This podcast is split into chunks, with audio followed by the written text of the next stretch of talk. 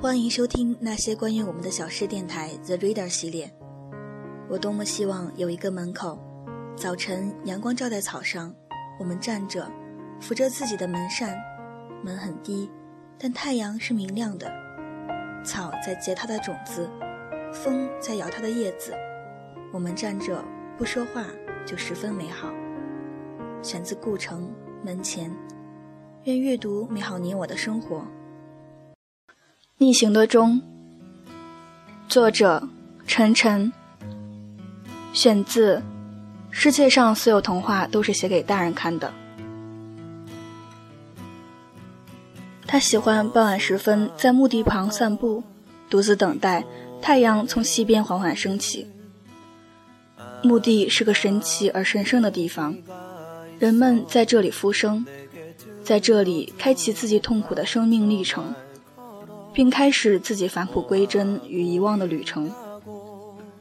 每天都会有复生者的亲人身着黑衣来到这里，围成一圈站在墓穴旁，将眼泪射回自己的眼眶，等待掘墓人将坟墓刨开。这是一个虔诚而悲伤的仪式。随着棺木缓缓升起。掘墓人重新将墓穴填平，用凿子凿去墓碑上的复生日期。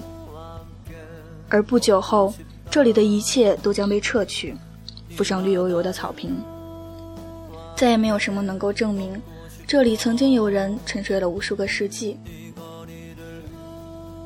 复生对于每个人而言都是不同的体验。有的人会被送到家中，在床上平静地醒来。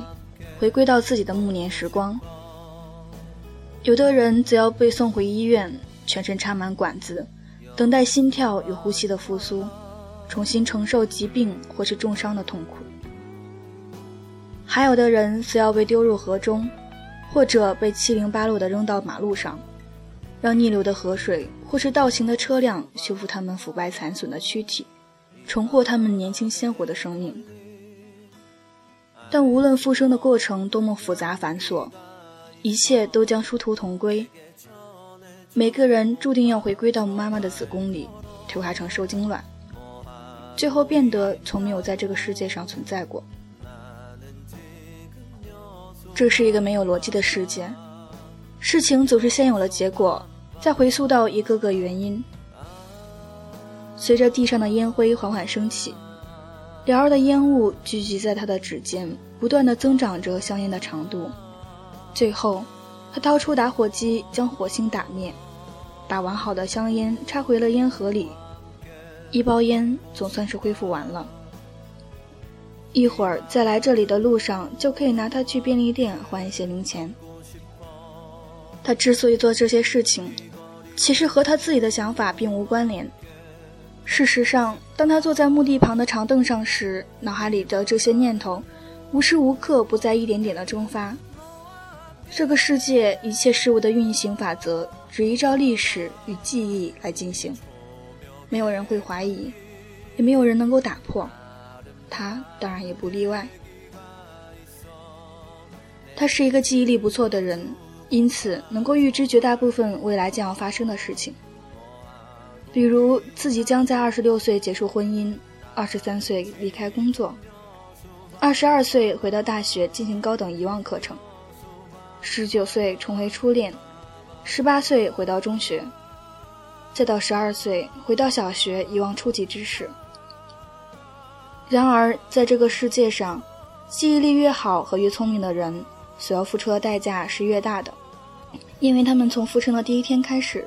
就在脑海里保存着海量的智慧与记忆，而每个人在回归子宫的时候，都必须要将，而每个人在回归子宫的时候，都必须将这些东西全部遗忘，因此他们要经历更多，也要遗忘与承受更多。脚边的叶子随风飘起，回到了树上，鸟儿们收集着自己的粪便，将小浆果结在了枝桠上。秋天是一个充满生机的季节，世间凋零的万物都在缓慢地复苏着。然而，这些脆弱而美好的事物，随着春天的到来，很快也都将变得从来没有存在过了。他是一家报社的编辑，他和同事每天的主要工作就是消除所有关于明天的预言。报社每天上午都会将报纸从城市的各个角落回收，统一将它们销毁。报纸上记录着一种叫做新闻的东西，包含着所有第二天将要发生的重要事件。虽然无一例外的是，这些事件的逻辑和真实必将是前后颠倒的。在机器的轰鸣声中，一份份报纸重新变成了一张张白纸。而他则将仅存的预言残稿变得无序而粗糙，交给记者。记者们在依照上面的信息前往即将事发的地点，用笔或电脑清除事件所有的文字记录。于是第二天，所有事情都无一例外的倒着重演了，然后瞬间从人们的记忆里消失，变得从来都没有发生过。这就是属于这个世界的景象，人们为了遗忘而忙碌，为了让一切回归无序与混沌而付出。高楼被工人拆掉，砖瓦在工厂变成泥土，钢筋变成矿石，埋回原来属于他们的地方。生活用品被人们从垃圾堆捡回，放在家中，等待变得崭新了之后再卖到商店里，最后回到工厂被拆解。回归自然，成为树木、山河、河流的一部分。所有人都在这样的一个过程中扮演着微不足道的角色。他们并没有意识，只是按照自己的记忆去做，然后忘记自己做了什么。在这个世界上，金钱是一个匪夷所思的存在。一个人一生将要拥有的财富，从他出生的那一刻起就已经决定了。富裕的人注定将要穷尽一生的努力来挥霍他的财富。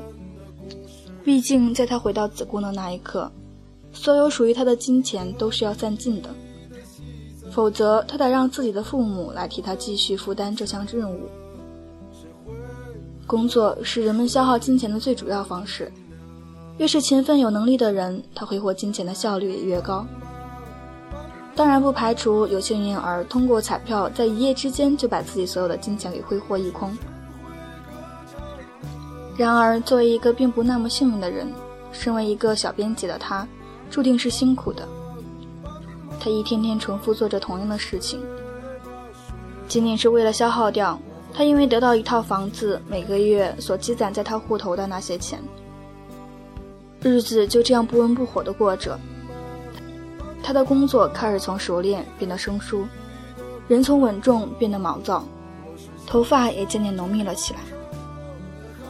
当他从自己的房子里搬出来时，最后一笔钱打到了他的卡里。等到这些钱都被花光之后，他就可以不再工作，回到学校开始自己的遗忘课程了。这大概就是青春的气息吧，一无所有，却也在无所失。一无所有，却也再无所失。毕竟这是他人生的暮年。漫长的自我救赎之旅后，或许纯真才是一个人最好的归宿。归乡的列车上，窗外的风景在不停的倒退。这是一趟从终点站开往起点站的列车，从大城市驶向小乡镇，沿途消灭着人们的梦想。车上的人无一不是回到出生地，他们生命中最后的故乡。耳机中倒放的旋律传来古怪的音调，但他并不在意，因为此刻他的内心充满了疑惑，以及对未知的恐惧。尽管寻求未知是他生命的主题，也是这个世界唯一的归途，就像这首越来越新的老歌。终有一天，将不再有人听过它，哼出它的曲调，而它所有的音符也终将消失在乐谱上，融入钢琴的黑白键里。几天前，他将家人的最后一封信放入信封，投入了信箱里，又将所有的物品放入一个不大的行李箱中。的确，这些便是他所有的行囊。虽然他曾有过很多精致的、昂贵的。或是无用的物品，杂乱地堆满了整间不大的屋子，但现在他们都已经被崭新的送回商店，或是归还给了朋友们。那些终于已经成为陌生人的人。他带着从垃圾桶里翻出的车票，在傍晚时来到了车站，倒着穿过密集的人群，坐回了坐回了车票上写的那列班车。旅途的开始总是充满疲惫，而现在他渐渐有了些精神，阴郁的脸庞上呈现出几分红润。几个小时后，他终于到站了，而此刻的时间，正是票上所印着的列车出发的时间，分毫不差。走下列车，外头的阳光正好，清晨的露水重新凝结在他刚刚剪过的头发上。拖着行李拐过街角，他走进了一家理发店。理发师给了他一些钱后，将一地细碎的头发用剪刀接到了他的头上。此刻，镜子里的他又少了几分成熟，多了几分叛逆和天真。然而，这却是将注定陪伴他许多年的发型，是他重回青春岁月的见证。倒着走过街头巷尾，一切风景都是如此的熟悉。可他的脚步逐渐缓慢下来，内心也开始变得沉重起来。随着黎明时分的天色渐暗，这条路似乎久久没有尽头一般。直到最后，他背对着一扇门，停下了脚步。他回过身后，门缓缓地开了。多年未见的家人给了他一个紧紧的拥抱，心中却装满了不舍。这天，他躺在床上翻来覆去，难以醒来。凌晨三点，他的心里一阵揪紧。一年来，这种痛苦的感觉在一点点的加深，终于在这一天达到了顶点。这个时刻终究还是会到来的，这将是最后的了结，也将是一场漫长遗忘的开始。究竟什么是爱呢？虽然现在的他已经完全不记得自己十九岁之后的事情，但他身体里那些潜藏的记忆与青春的悸动已开始重回他的身体。他渐渐觉得不安，变得敏感与矛盾，越来越焦虑而疑惑。随着这一天日益临近，他的脑海里渐渐浮现出了他的身影，一个曾经被永远遗忘了的姑娘。他从床上坐了起来，将一个手机号添加到手机里，按下了挂断键。和他说了第一句话。这是一段伤感的对话，哭声断断续续地从听筒的对面传来。当哭声停止的时候，他按下拨通键，一切又回归了平静。是的，他们在一起了。这是他的初恋，却是他人生的最后一段恋情。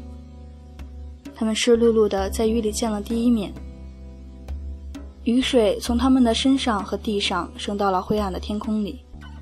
面无表情的他显得很平静，尽管他本应像见到一个久违重逢的老朋友。然而此刻的他却像是准备离开的一个行色匆匆的陌生人。他们拥抱亲吻，在雨里将眼泪收回自己的眼眶。终于天晴了。他们身上的水已然不见了，他们拉起手，倒着走回了街巷，走回了属于他们的过去。他们变得相爱，变得彼此信任，变得默契而心照不宣。然而，残酷的时间随着逆行的钟，渐渐吞噬着他们的美好记忆。他们每共同做一件事情，就会共同遗忘一件事情，感情也会随之降温。于是，他们渐渐开始有隔阂，变得陌生而拘束。不过，他们之间也回归了几分激情与新鲜感，言谈间多了几分羞涩和矜持。这些都是足以令人脸红心跳的瞬间。他们虽然不再亲密，却开始像朋友一般彼此礼貌而不是暧昧的相处。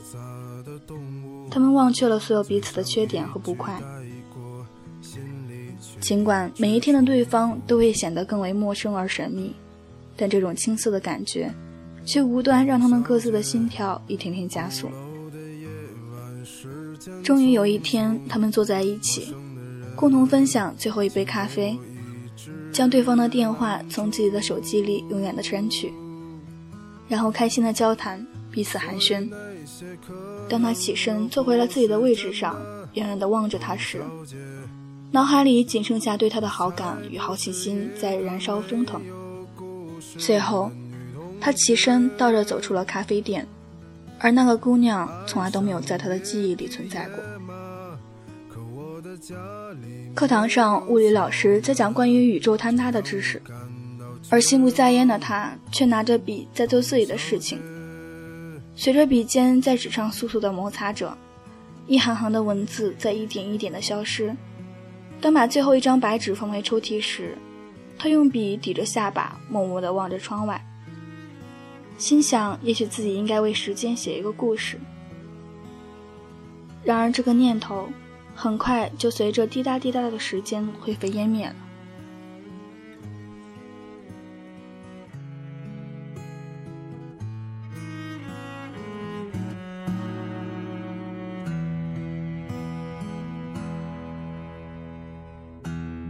董小姐。你熄灭了烟，说起从前。你说前半生就这样吧，还有明天。董小姐，你可知道我说够了再见，在五月的早晨，终于丢失了睡眠。所以那些可能都不是真的，董小姐，你才不是一个没有故事的女同学。爱上一匹野马，可我的家里没有草原，这让我感到绝望。董小姐，所以那些可能都会是真的。董小姐，谁会不厌其烦地安慰那无知的少年？我想和你一样，不顾那些所以。跟我走吧，小姐，早起来吧，董小姐。